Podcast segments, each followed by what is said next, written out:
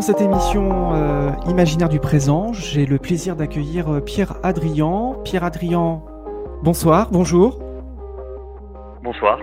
Bonsoir, vous êtes né en 1991, vous êtes un tout jeune écrivain et déjà l'auteur aux éditions des Équateurs de La piste Pasolini, une sorte de road movie au travers des traces euh, du poète, euh, écrivain, cinéaste Pasolini, qui a remporté le prix des deux magots et prix François Mauriac de l'Académie française en 2016. Des âmes simples, c'était un autre registre, une sorte de témoignage et d'une amitié nouée avec Père Pierre dans la vallée d'Aspe qui a eu le prix Roger Nimier, le prix Spiritualité d'aujourd'hui en 2017. Vous avez écrit avec votre ami Philibert Houm le Tour de France par deux enfants d'aujourd'hui, une sorte de road movie cette fois en France. Vous avez sorti en août dernier votre premier roman qui s'intitule Les bons garçons, euh, qui nous replonge dans une histoire vraie qui s'est vraiment déroulée euh, au milieu des années 70, une histoire sombre. Il s'agit du massacre du Circeo où deux jeunes filles ont été euh, violées, torturées par des tortionnaires, des jeunes tortionnaires, on peut dire ce terme, néofascistes, des jeunes. Il y en a une seulement qui survivra à cette monstruosité.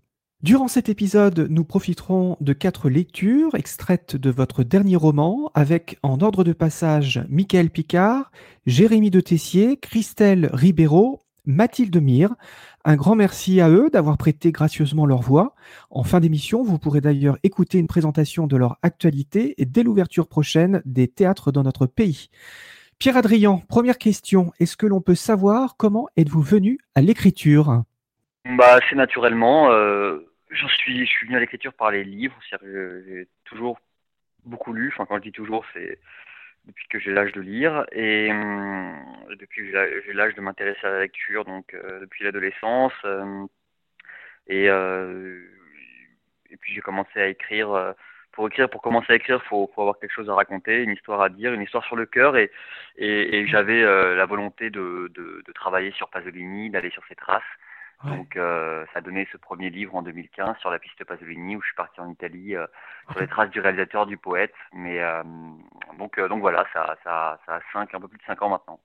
Ce livre donc, qui, a été vraiment reconnu comme, comme une œuvre importante, une première œuvre, c'est assez rare hein, pour, de commencer avec une première, première œuvre et tout de suite avoir les récompenses qu'elle a eues.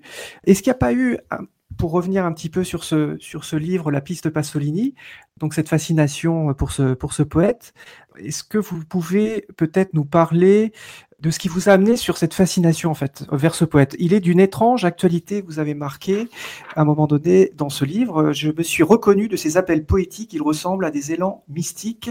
Je suis parti pour montrer la dérangeante actualité de la vie de Pasolini. Vous avez souhaité le faire revivre en quelque sorte? Pasolini est mort assassiné en 1975, donc euh, quand j'ai écrit ce livre, ça faisait 40 euh, ans, et euh, je me rendais compte qu'aujourd'hui, il y avait peu de peu de figures un peu qui me, fascinantes, d'intellectuels qui me qui me parlaient, qui me qui me dérangeaient, on va dire, d'intellectuels et qui plus est de poètes. Et et puis j'ai découvert Pasolini. Euh, qui est un, en plus un, un, écrivain complet, c'est-à-dire euh, poète, euh, romancier, essayiste, puis réalisateur ensuite dans la deuxième partie de sa vie.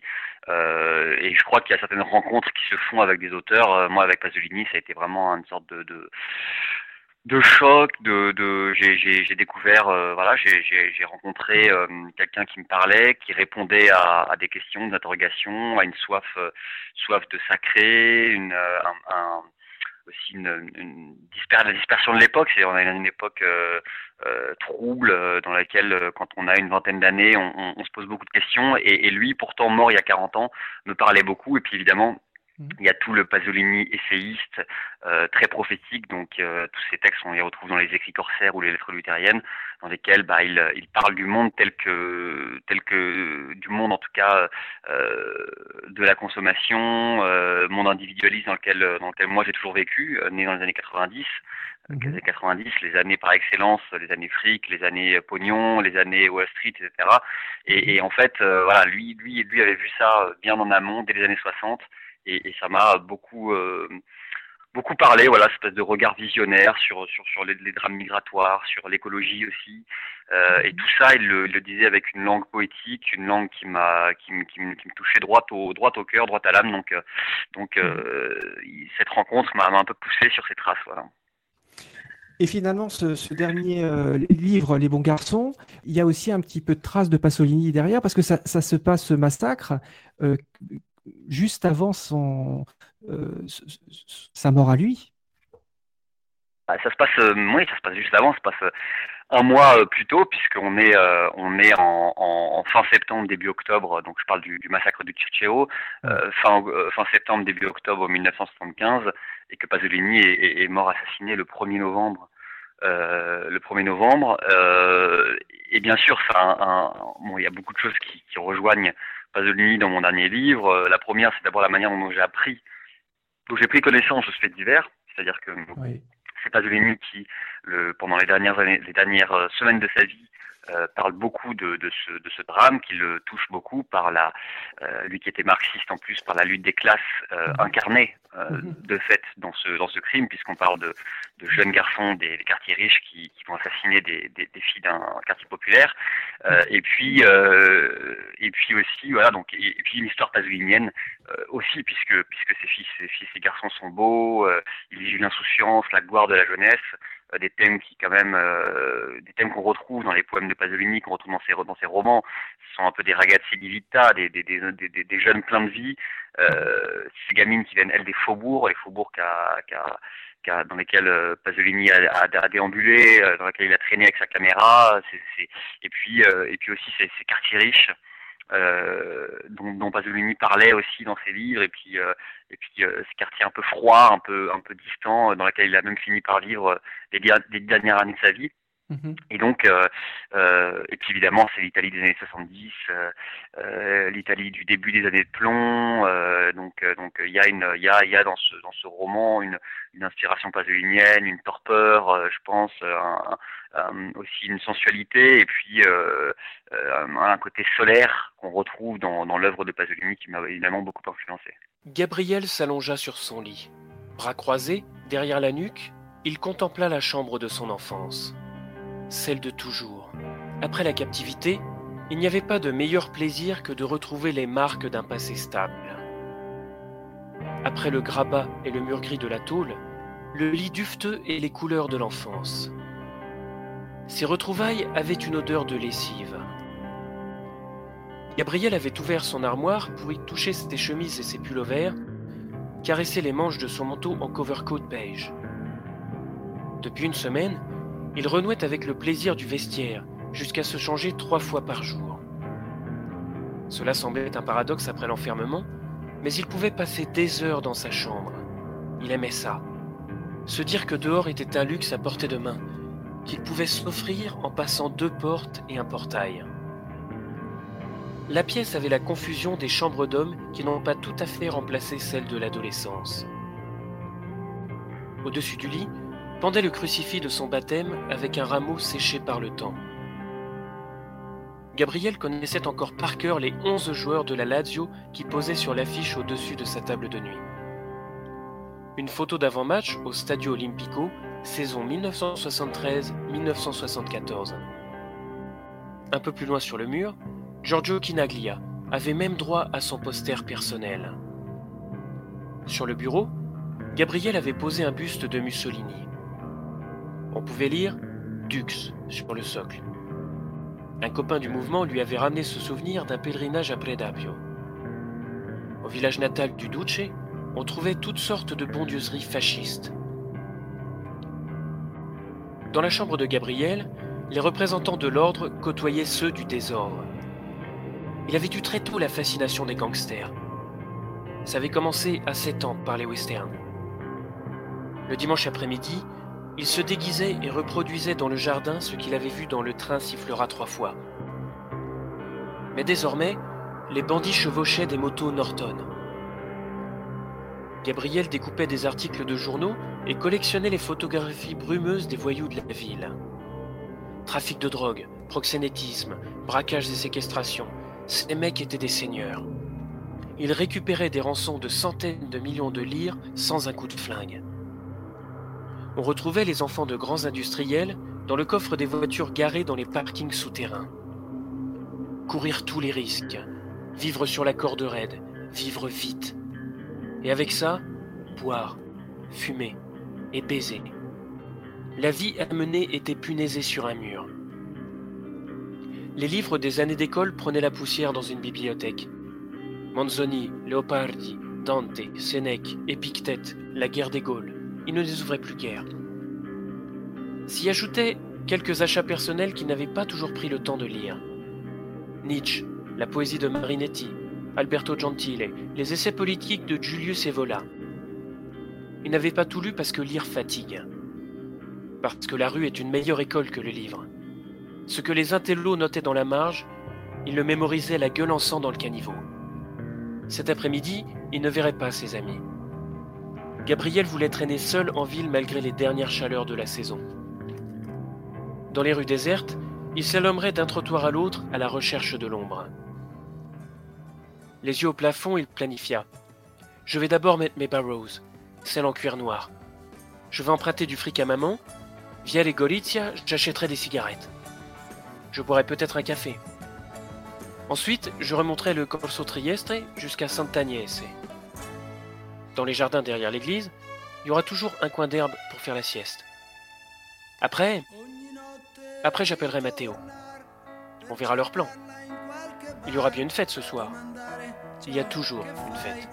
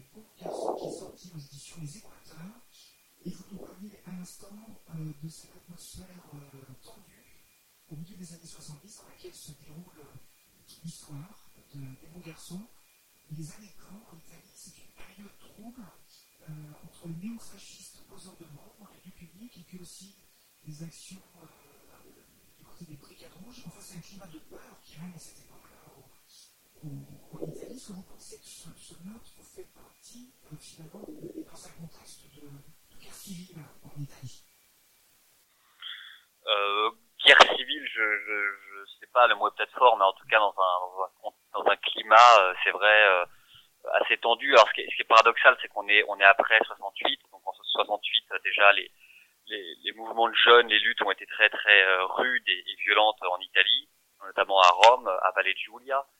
Et en fait, en fait, on est à la fois dans, dans une Italie décomplexée, libérée par par l'après 68, et en même temps très très très sclérosé, toujours très clérical, euh, corrompu, et puis évidemment euh, euh, déchiré par par cette déchiré en deux entre ce qu'on appelait donc les noirs et les rouges, les fascistes et, et puis les, les, les, communistes révolutionnaires et, et, et ce crime en tout cas est-ce qu'il a un lien direct avec ça? Je ne sais pas mais il concerne en tout cas une jeunesse une jeunesse habituée à à la violence une jeunesse qui euh, qui, et ça, ça Pasolini justement parlait dans ses livres, euh, est déjà euh, une autre jeunesse que celle de l'après-guerre, que celle qui a connu la guerre. On est dans une jeunesse qui a qui n'a connu que qui connaît que l'abondance, qui connaît les années 70, donc sa liberté, son insouciance, mais aussi qui est né déjà avec la télévision, le pouvoir de la télévision, et, et donc donc ça, ça joue certainement ça joue certainement dans cette dans cette tension, euh, euh, dans ce drame social en plus qui plus est euh, entre, entre ces garçons qui sont des bons garçons, des garçons de bonne famille, mais qui sont pleins plein d'idéaux et de modèles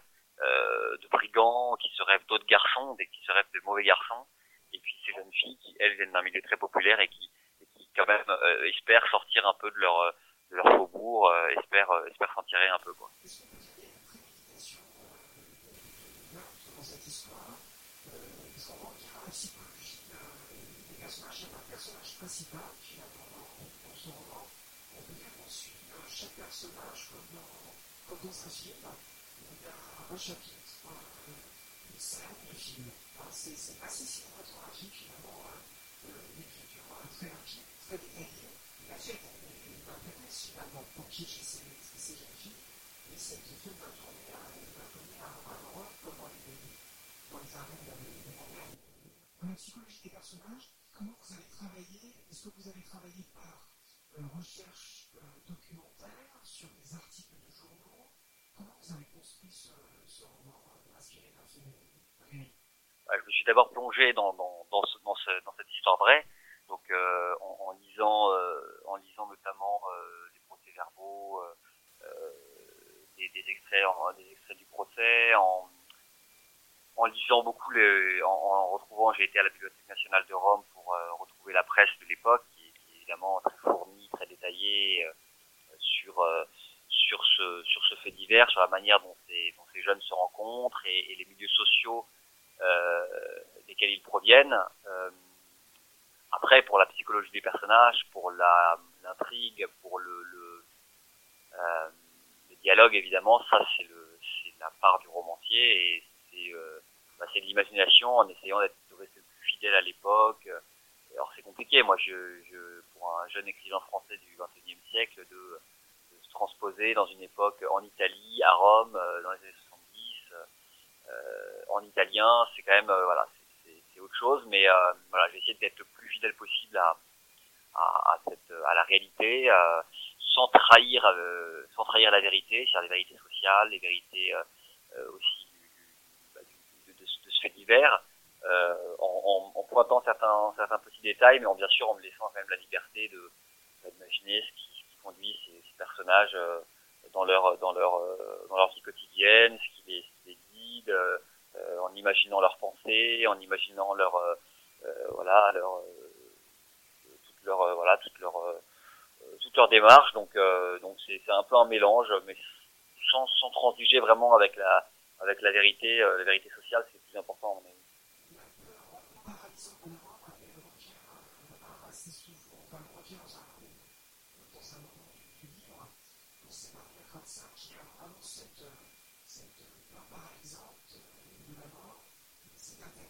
à mon avis. Bah, je pense que tout le monde a peur de la mort. Euh, je pense que c'est encore une fois, je pense que mon, ma peur, la peur de ma, la peur de la mort trahit toujours, en tout cas pour ma part, elle trahit un amour pour la vie. Euh, mais c'est la peur de la peur de la disparition, c'est la peur de la fin. Euh, et et je pense que euh, je pense que en, qui plus est pour pour un jeune de 20 ans, euh, l'angoisse de mort est un est un une apparition voilà caractéristique de cet âge-là euh, qui est l'apparition de l'angoisse, de l'anxiété, qui est la peur de la peur de l'inconnu, et, euh, c'est un phénomène qui se manifeste souvent à, l'âge de 20 ans.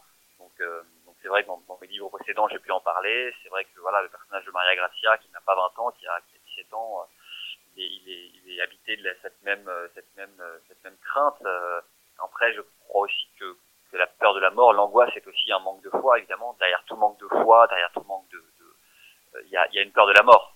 Donc, euh, donc euh, voilà, c'est vrai que c'est un sentiment qui m'habite euh, profondément.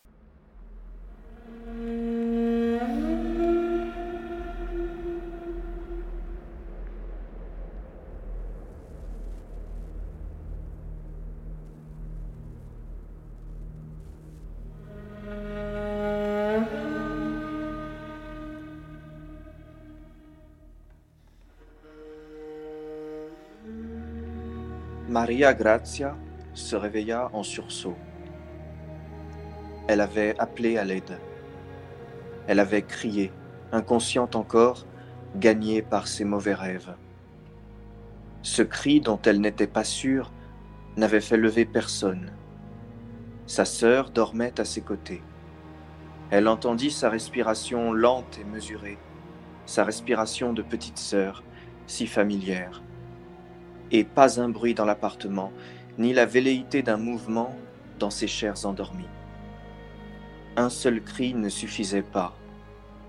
Il fallait en pousser deux pour réveiller les vivants.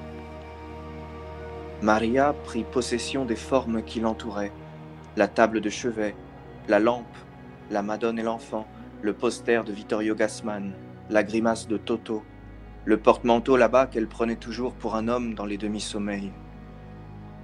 Les objets qui l'accompagnaient depuis toujours lui chuchotaient Tu es en vie. Et son cœur, cette machine surprenante, retrouva un rythme normal. Déjà le cauchemar devenait un souvenir inatteignable, si lointain. Ça n'avait même pas pu arriver. Depuis ses 17 ans, la mort se révélait en rêve. Non pas la mort, mais la peur de la mort. Tout se serrait alors en elle, la confinait, l'enfermait.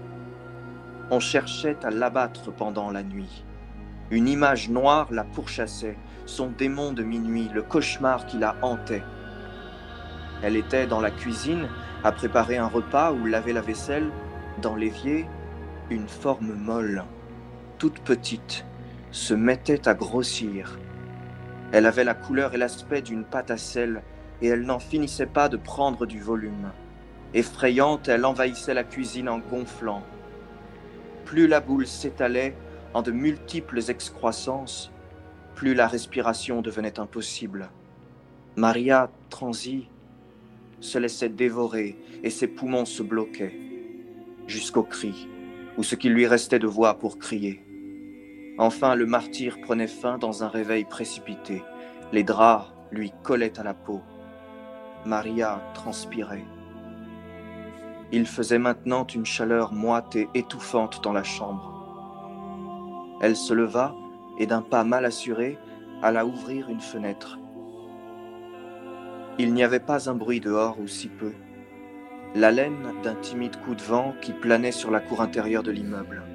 Le ronron d'un scooter dans la rue, plus loin. Maria se recoucha et sombra dans le sommeil.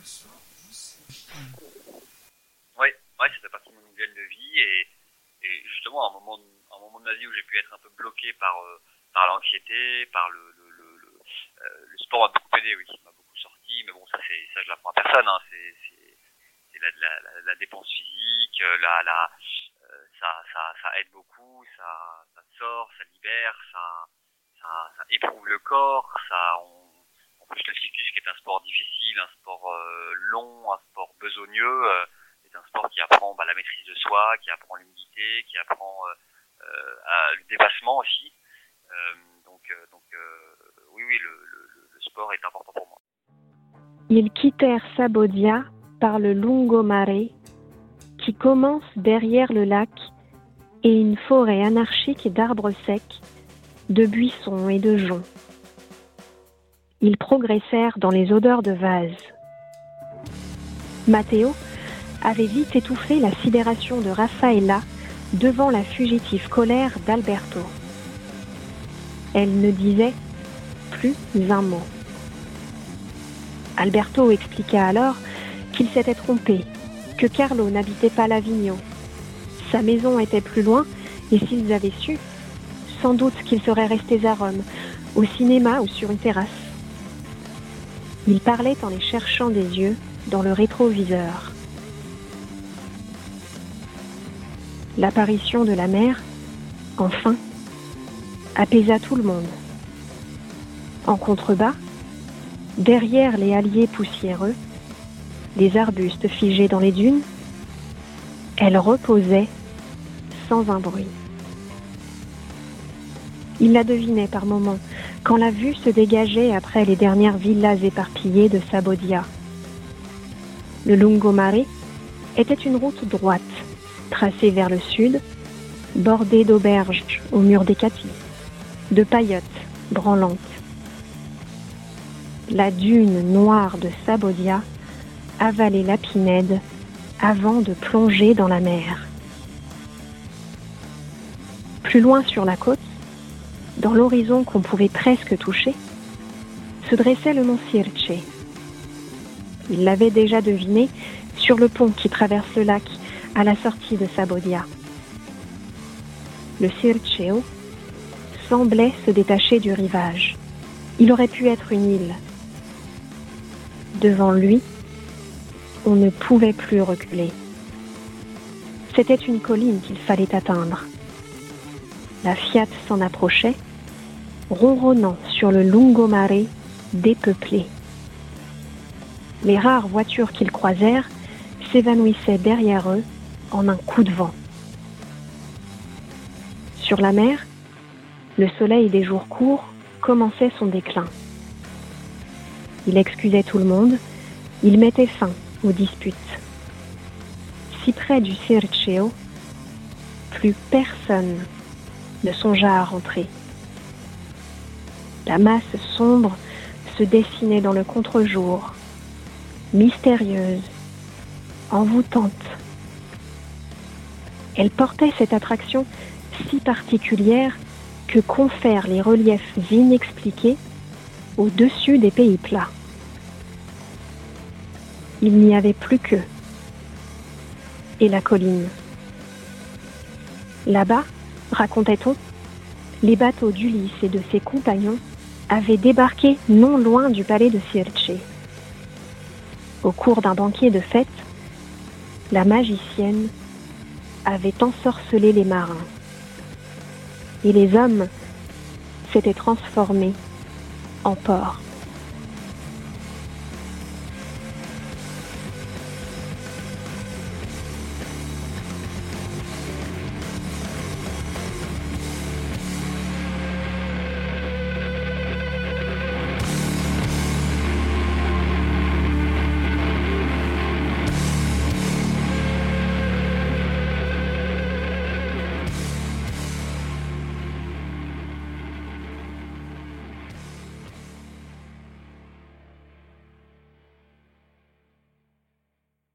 Vous êtes toujours à l'écoute du podcast Imaginaire du présent. Nous avons pour invité Pierre Adrian.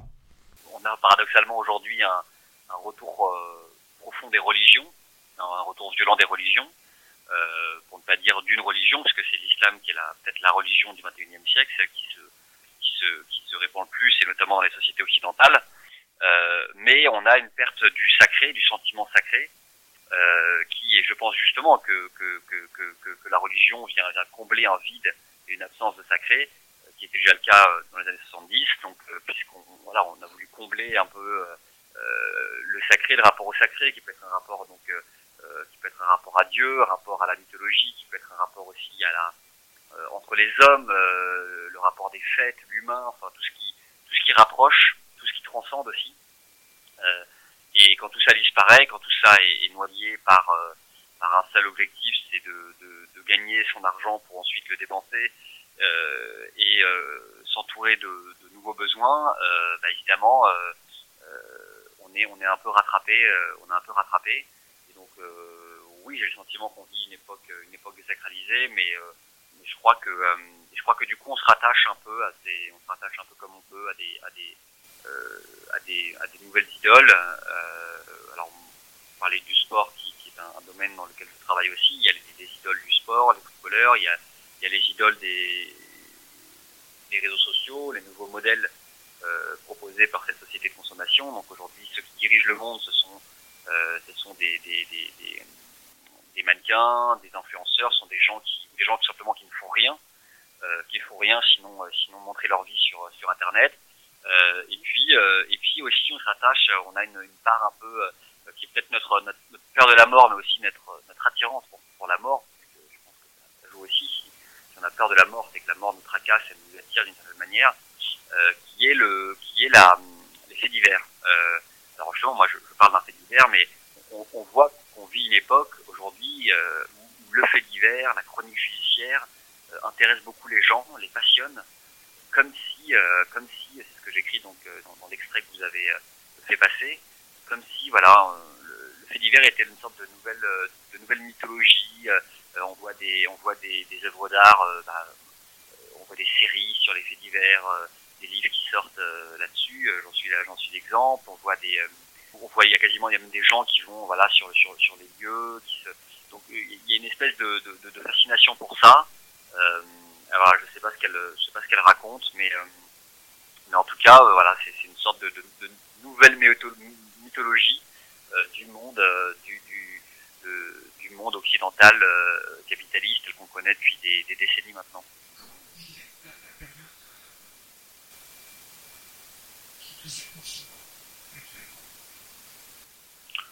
Bon, je la vis, différemment que la, première. On n'est plus dans, la sidération premier confinement. On a, euh, moi, je pensais personnellement qu'on ne reviendrait jamais à cette, euh, à ce qui s'était passé. je pensais jamais avoir à, à, remplir une attestation. Euh, mais euh, je la vis, euh, je pense que je la vis bien dans mon, je, je, je, la vis bien personnellement, mais je la vis très mal. je suis, je suis, je dire, je suis, je suis inquiet du monde qui m'entoure. Je suis inquiet pour beaucoup de choses. Euh, je suis inquiet. Euh, vous parliez de la mort. Bon, déjà, je suis inquiet du rapport à la mort aujourd'hui qui existe, c'est-à-dire que, qu'aujourd'hui, on est dans un monde où on ne, on ne devrait plus mourir.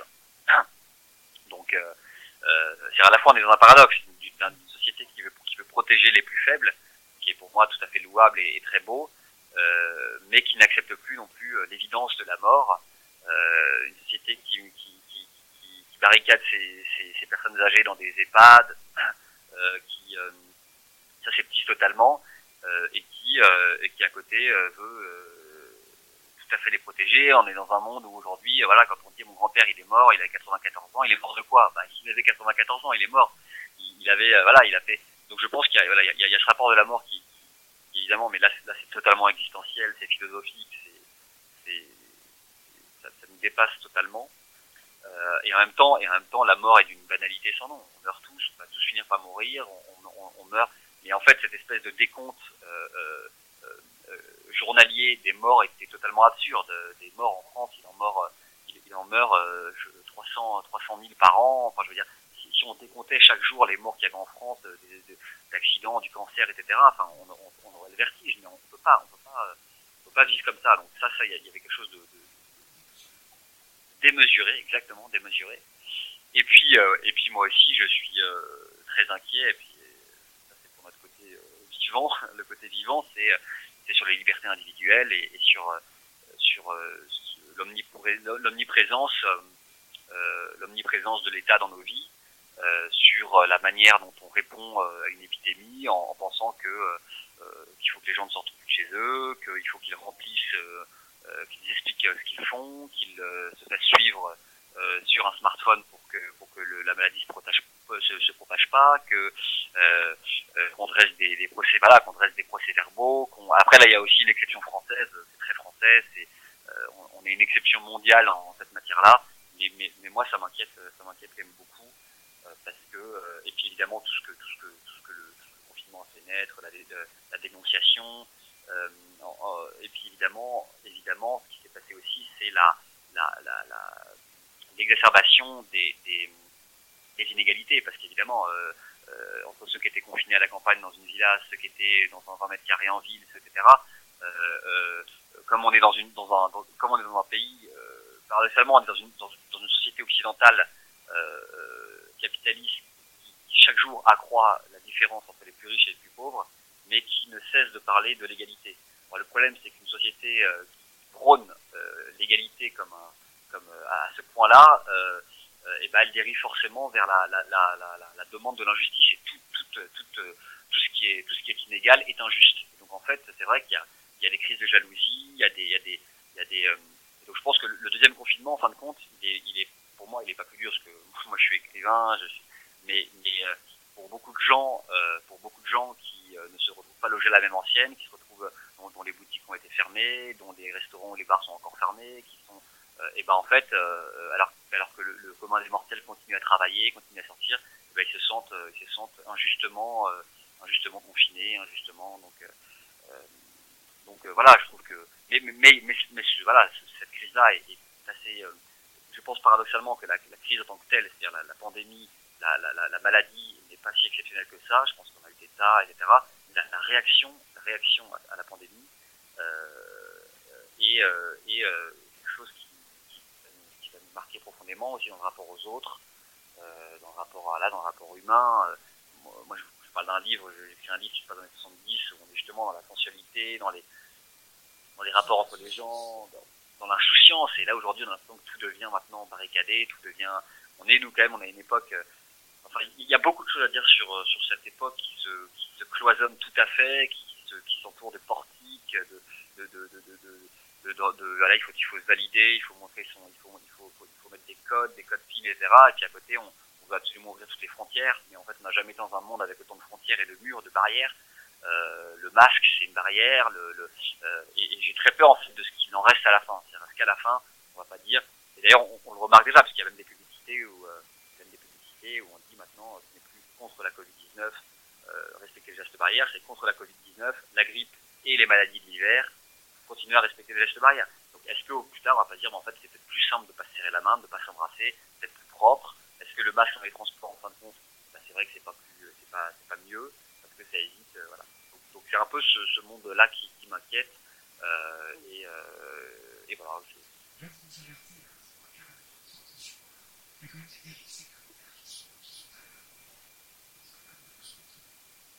Je le pense, je le pense euh.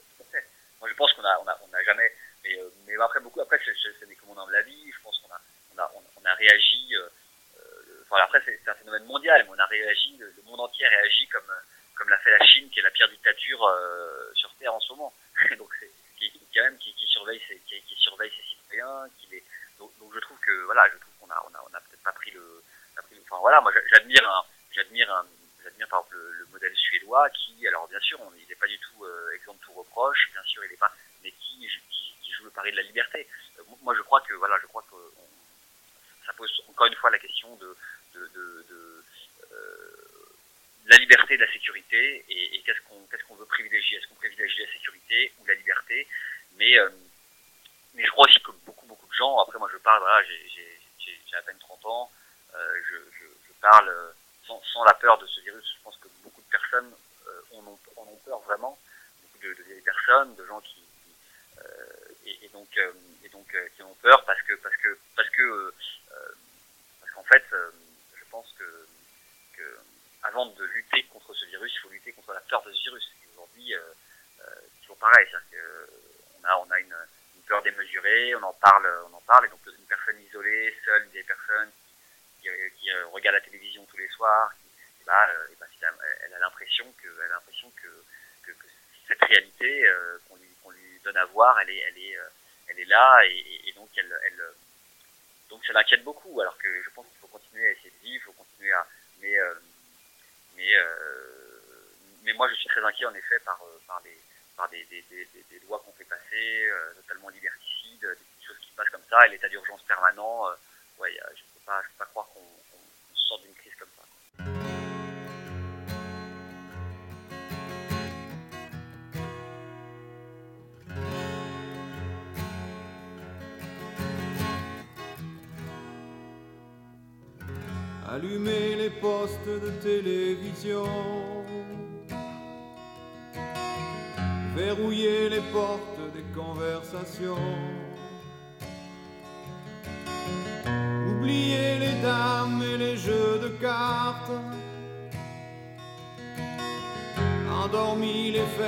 quand les jeunes partent. briser les lumières des ruelles en fête. Refroidit le vin brûlant les assiettes. Emporter les mots des serveuses aimables. Et disparu les chiens jouant sous les tables. Déchirer les nappes des soirées de noces, oublier les fables du sommeil des gosses, arrêter les valses du dernier jupon.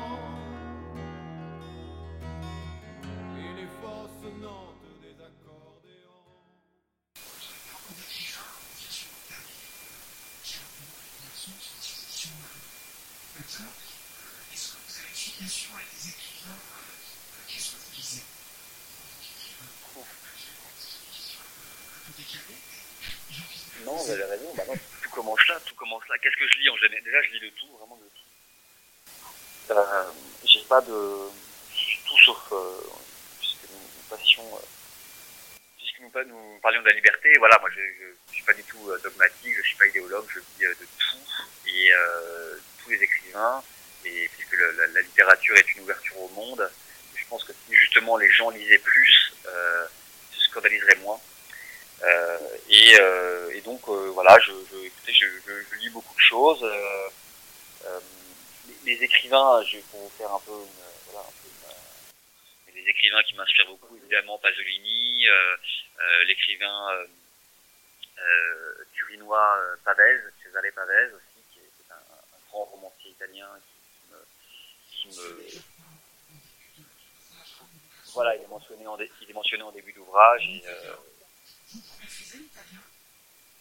je le maîtrise, ouais, je le maîtrise. Je le parle pas couramment, mais je le maîtrise. Mais, euh, mais je lis je lis les écrivains quand même en, français, les traductions sont souvent bonnes. Voilà, non, je lis, je lis beaucoup de choses. Je lis après, je lis les plus grands évidemment, Flaubert, Balzac. euh, euh, j'ai lu, euh, j'ai lu Céline, et puis je, mais, mais les écrivains voilà qui m'habitent beaucoup-. Il y a, Xavier, Graal aussi, poète, euh, poète et journaliste euh, breton, euh, euh, qui me, qui me, qui me plaît beaucoup, que, j'ai fait rééditer. Et puis euh, euh, voilà, il y a aussi euh, Kerouac, le,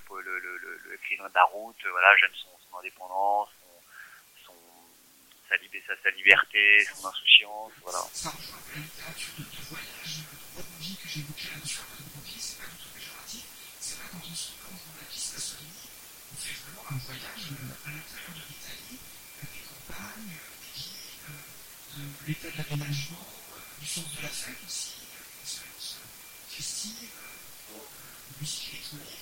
Euh, Est-ce que cette notion de, de road movie, euh, vous avez envie de la revivre à travers d'un nouveau livre, euh, de faire en sorte de, après l'Italie, s'il y a d'autres pays qui vous intéresseraient, euh, vous êtes toujours, non, vous n'avez peut-être pas fini encore avec l'Italie. Non, bah, dans l'Italie, j'en aurais jamais fini, ça c'est sûr. Mais euh, ça c'est sûr. Mais bon, déjà dans les bons garçons, voilà, les, garçons sont toujours en voiture, on est, sur la route aussi. Hein. Puis bon, pour, écrire ce livre, je suis allé aussi euh, voir les lieux, donc c'était aussi euh, une, une- un voyage de manière, de Rome à, de Rome à la côte, euh, à la côte italienne, à la côte méditerranéenne, etc. Il y a, on parlait d'un donc mon troisième livre que j'ai coécrit avec avec Philippe Herum, le Tour de la France par deux enfants, c'est aussi l'histoire d'un road trip en France. Euh, donc la France aussi, j'ai bien bien parcouru, soit à vélo, en voiture, etc. Euh, je suis pas je suis pas forcément un, un, un, voyageur. Il faut que j'ai une idée derrière la tête. Euh, Donc le Pasolini, c'était l'idée vraiment de me mettre dans les traces d'un poète, etc. Mais je pense que oui, oui, non, mais la, la route, la route, la route, elle m'habite beaucoup. J'aime, puis j'aime. On parlait des voilà, les road movies. Moi, j'aime, j'aime tous les, j'aime les, les poètes, j'aime les réalisateurs de la route, les voilà, les, vivre un peu comme comme dans comme dans Easy Rider ou dans euh, Au fil du temps de Wenders, à, à, prendre des, autostoppeurs, écouter la musique. Je trouve que de toute façon, voilà, le, le plus agréable que de, que de conduire en écoutant la musique. Je trouve que c'est, ça donne en tout cas un sentiment de, un sentiment de liberté, de, de, de, joie et, et, donc voilà, c'est vrai que la, la route m'habite beaucoup. Mais l'Italie, non, l'Italie, j'aurais jamais fini et il y aura d'autres voyages en Italie, ça soyez-en certains.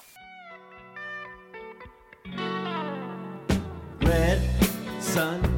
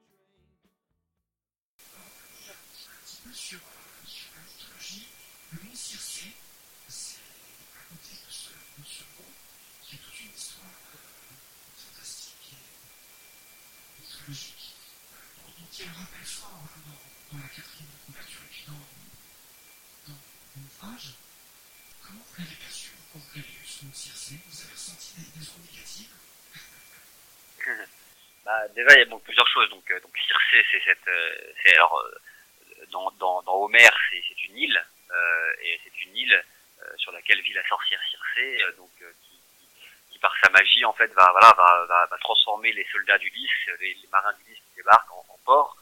Donc évidemment, quand, moi j'ai appris que le, fait divers avait eu lieu sur ce mont Circé, donc puisqu'en Italie c'est le Monte Circeo, euh, ça m'a beaucoup euh, marqué parce que voilà, ces garçons précisément se transforment en porc. Euh, puis ça revenait quelques, on est a quelques années, quelques années après le balance ton porc, le MeToo, etc. Il y a vraiment une, une analogie euh, entre les deux, euh, voilà, entre les deux. Et ce qui m'a fasciné, c'est un peu la proximité entre cette, cette, cette, cette, grande beauté du, du mont Circé, cette Méditerranée, la grande bleue, superbe, ce soleil, euh, et, la, et, la, et, et, et, voilà un paradis, et, la barbarie, euh, la barbarie du fait divers. Euh, moi, ce, ce, ce mont Circé, il se, euh, donc on est quand on est entre Rome et, le mont Circé, donc il se trouve sur la côte, un peu plus au sud.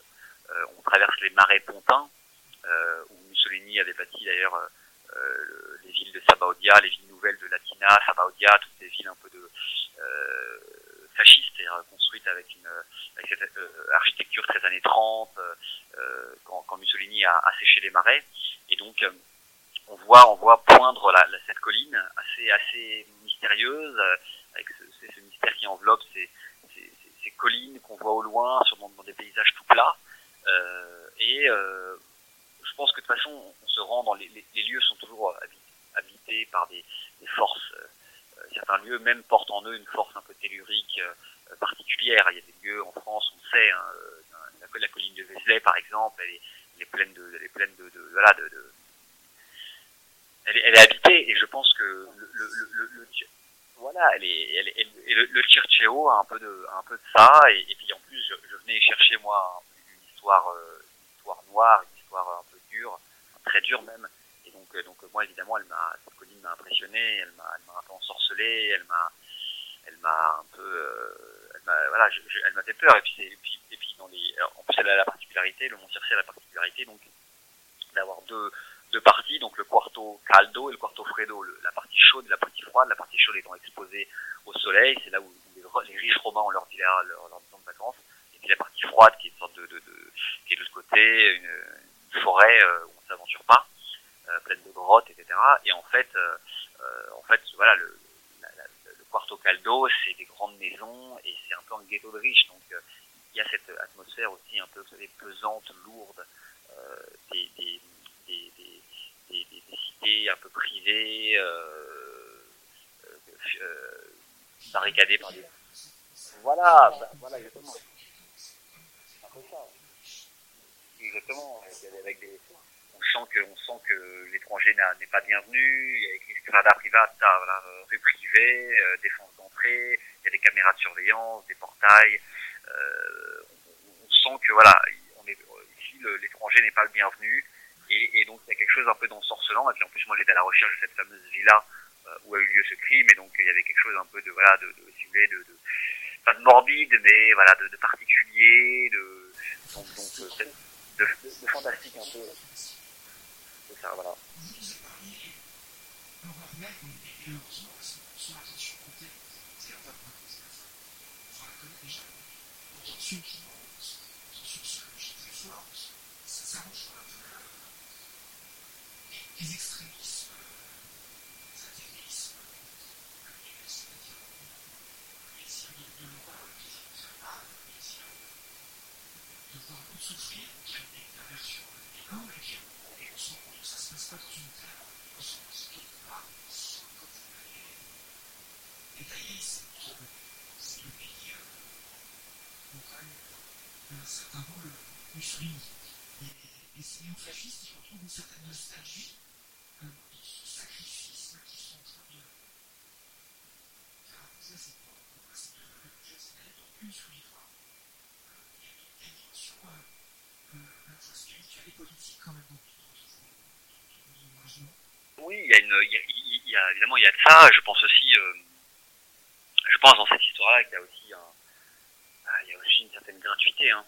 On, est, on est aussi dans l'acte gratuit. On est dans une, dans une rencontre qui, qui dérape. Euh, Vous parliez de la, de la préméditation. Je, je pense que peut-être pour certains des garçons, il y avait de la préméditation. Pour d'autres, d'autres se sont laissés entraîner.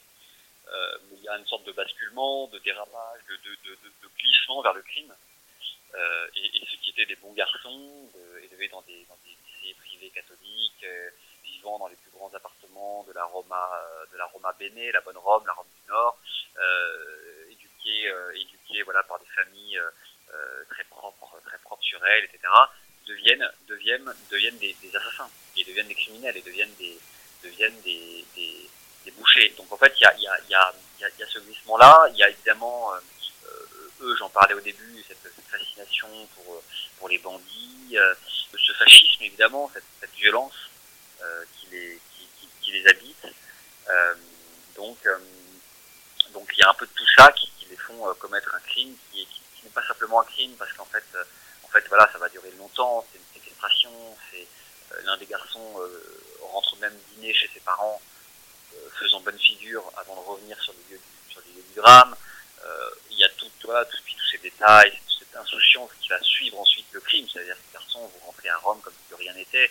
Après, je ne vais pas dévoiler, dévoiler tout ce qui se passe dans le livre, mais donc en fait, il y a, y a une espèce de, de, de une espèce de, il y a une insouciance et je pense aussi le sentiment profond de, de l'impunité. Euh, l'impunité, c'est ce qui, c'est un sentiment qui habite euh, beaucoup les, puissants de ce monde, les grands de ce monde, et, eux sont euh, des bons garçons, des beaux garçons, ils ont des familles qui les protègent, ils ont, et donc en fait, ils se croient tout permis, ils sont persuadés qu'ils peuvent coucher avec ses filles, s'en servir, mais, sans qu'elles résistent, sans que rien ne se passe, c'est normal. C'est dû en fait, cela leur est dû. Et donc en fait, euh, euh, en fait voilà, et puis moi ce qui, m'a beaucoup interrogé dans cette, dans cette, ce fait divers, cette espèce de euh, barbarie en, chemise de lin et en, et mocassin. C'est-à-dire que c'est quand même, des, garçons qui, ont tout, mais, tout, ça ne leur suffit pas. Que deviennent les lieux après les meurtres? Qui ose encore y vivre? Il existe certains endroits vides qui paraissent hantés. Comme ces maisons de vacances dont les meubles sont recouverts de draps qu'on ne découvre qu'en été. Elles grincent au roulis du temps. Quand le sang a coulé, les maisons ne sont pas hantées. Elles restent habitées. Preuve supplémentaire qu'il survit toujours quelque chose après la mort. L'âme, un esprit, une intelligence. Appelons cela comme on veut. Il faudrait tout abattre et tout reconstruire. Enfouir les cauchemars sous le commerce des promoteurs, les prix et les histoires inventées par les agences immobilières. Enfin, vendre à un étranger auquel on ne dit pas tout. Au Circeo, les maisons des riches vivaient tout en sursis. Ils pouvaient se barricader, poser des grillages, lever des portails en acier, enregistrer leur vie avec des caméras de surveillance, ils pouvaient exorciser en enterrant le silence sous la musique des fêtes. Ils n'empêcheraient pas la malédiction. Comme si les faits divers étaient les nouveaux mythes érigés par le monde désacralisé. On croyait pouvoir vivre avec. Mais sur la colline, nul n'oublierait jamais la nuit des porcs, car nul n'avait jamais effacé la présence de Circé. La magicienne reposait dans les grottes, son ombre passait d'un arbre à l'autre dans les chaînées du Quarto Fredo. Le petit phare Cholet était sa lanterne. Son feu découpait la mer jusqu'aux îles, jusqu'à Ponza. Circé attendait les bateaux. Certains affirmaient qu'ils l'avaient vue veiller sur la jetée. D'autres juraient qu'elle hantait les villas inhabitées. La nuit, on avait déjà vu des maisons vides s'allumer et s'éteindre au milieu des jardins. Où était la vérité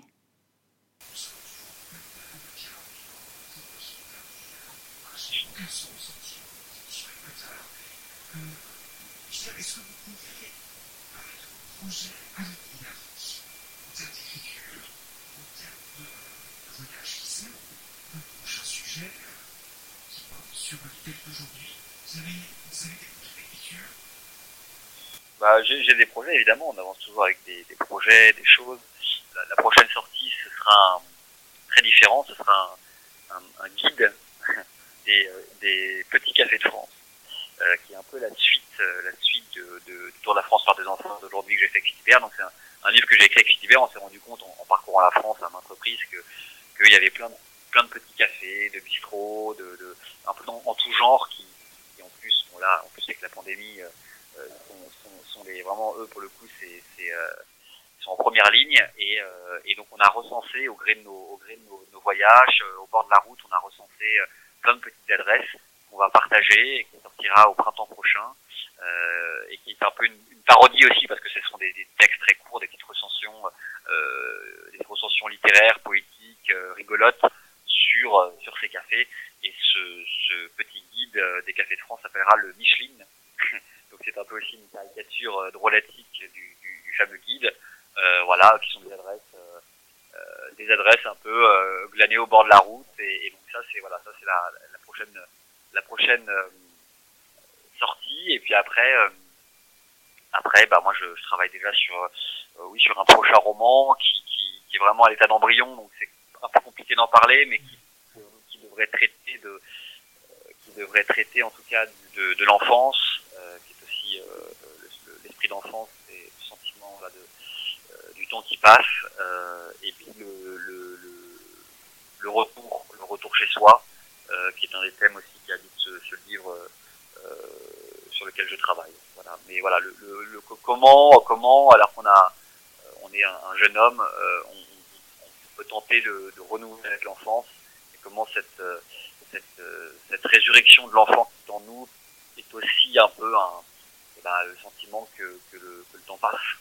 Et que euh, encore une fois que voilà que, que, la vie est, bien faite et que qu'on avance euh, qu'à un cas et, et mais qu'on a toujours on est on est euh, sais plus quel écrivain disait ça je crois que c'était Henri Caleb je ne suis pas dire tout, homme est cousu d'enfant.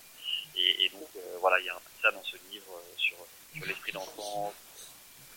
Bah, en tout cas bah euh, justement on la garde pas on la garde pas forcément. Et je pense qu'en effet il faut savoir préserver l'enfant qui est en nous mais qu'on le fait pas toujours. Et, bien bien des fois on, trahit justement le petit garçon le petit enfant la petite fille qu'on était.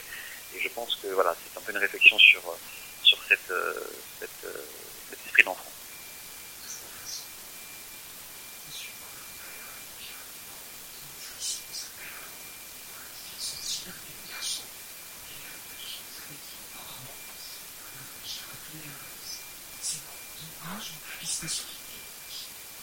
C'est sorti en tout euh, 16 ans. Des ça, actions ouais. qui savent pas trop de France. Et puis on se se donne l'équipe que on encourage tout le monde à se procurer ce livre. Et puis à fouiller aussi on joue avec le sport et la culture.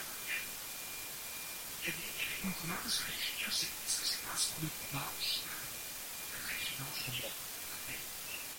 Euh, Est-ce que c'est un sport de combat Euh, Moi, vous savez, je suis plus, euh, je suis plus un, un- un cycliste, donc je pourrais plus euh, comparer l'écriture et la, euh, la littérature et la et le cyclisme. C'est un sport de de- d'endurance, c'est un sport euh, difficile qui qui est un qui impose une, certaine solitude, qui impose de gravir, de, s'élever aussi beaucoup et comme on gravit l'école sur son vélo et, je crois que je crois que c'est voilà c'est un très très beau sport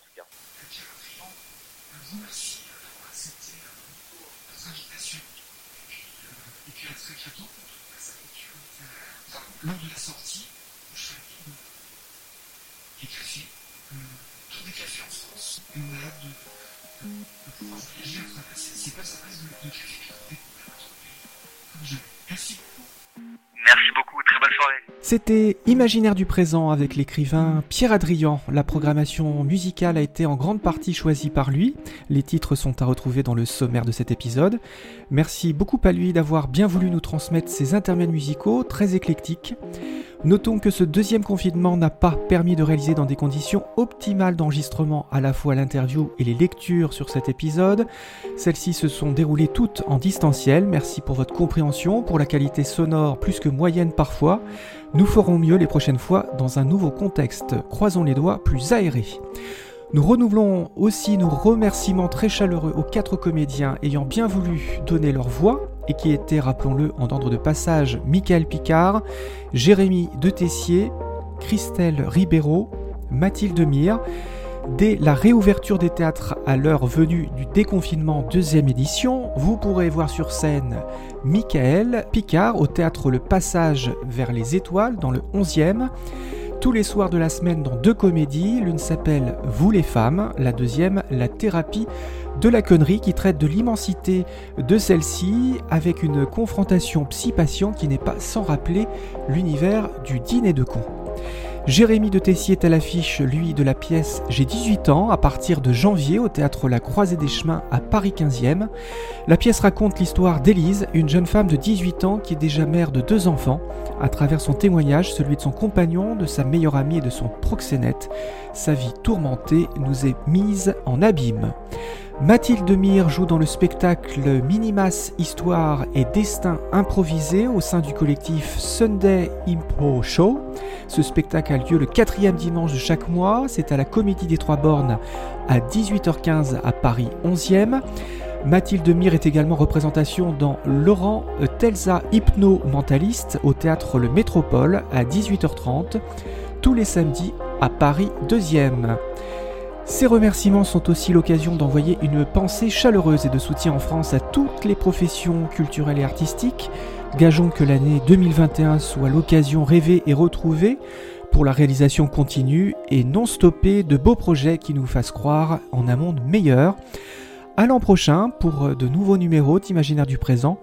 N'hésitez pas à nous transmettre vos idées, pensées sur l'adresse mail imaginaire du présent imaginaire au pluriel, gmail.com et ou à laisser un avis sur Apple Podcast. Cela fait connaître encore plus l'émission et cela contribue à donner encore toujours plus l'envie de lire et de réfléchir car, comme disait tout à l'heure Pierre Adrian dans cette émission, s'il y avait plus de lecteurs, il y aurait moins de crispation ou de gens scandalisés ou horrifiés. Sur ce, à toutes et à toutes, de bonnes fêtes de fin d'année, malgré le contexte très particulier, et d'ici là, faites de beaux rêves.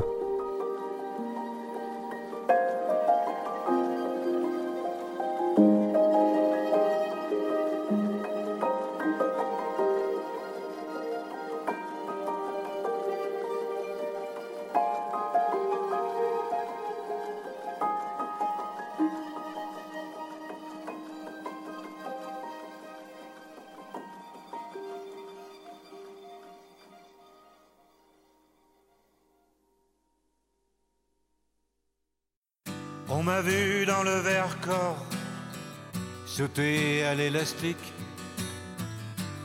voleur d'amphores au fond des criques. J'ai fait la cour à des murennes, j'ai fait l'amour, j'ai fait le mort. T'étais pas né. À la station balnéaire, tu t'es pas fait briller. J'ai des gants de crin, je zère. Pour un peu, j'ai trempé. Histoire d'eau.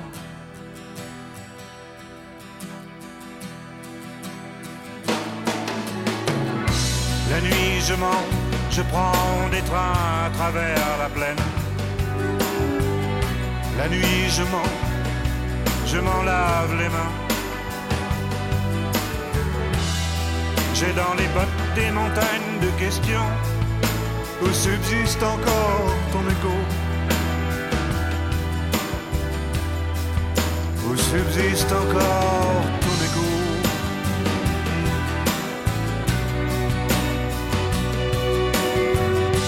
J'ai fait la saison dans cette boîte crânienne. Tes pensées, je les faisais miennes. T'accaparer seulement, t'accaparer. D'estrade en estrade, j'ai fait danser dans de malentendus. Des kilomètres de vie en rose.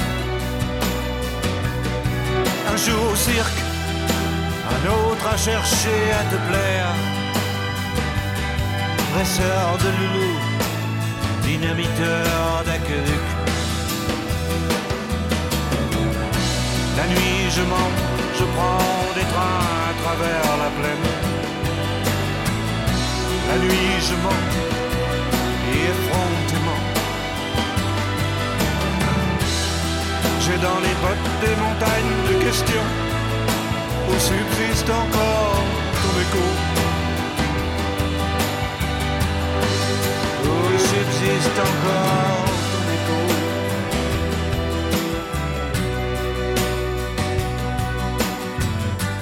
M'a vu dans le verre corps sauter à l'élastique. Voleur d'amphores au fond des criques. J'ai fait la cour à des murennes. J'ai fait l'amour, j'ai fait le mort. T'étais pas né. La nuit, je mens, je prends des trains à travers la plaine. La nuit, je mens, je m'en lave les mains. J'ai dans les bottes des montagnes de questions où subsiste encore ton écho. Où subsiste encore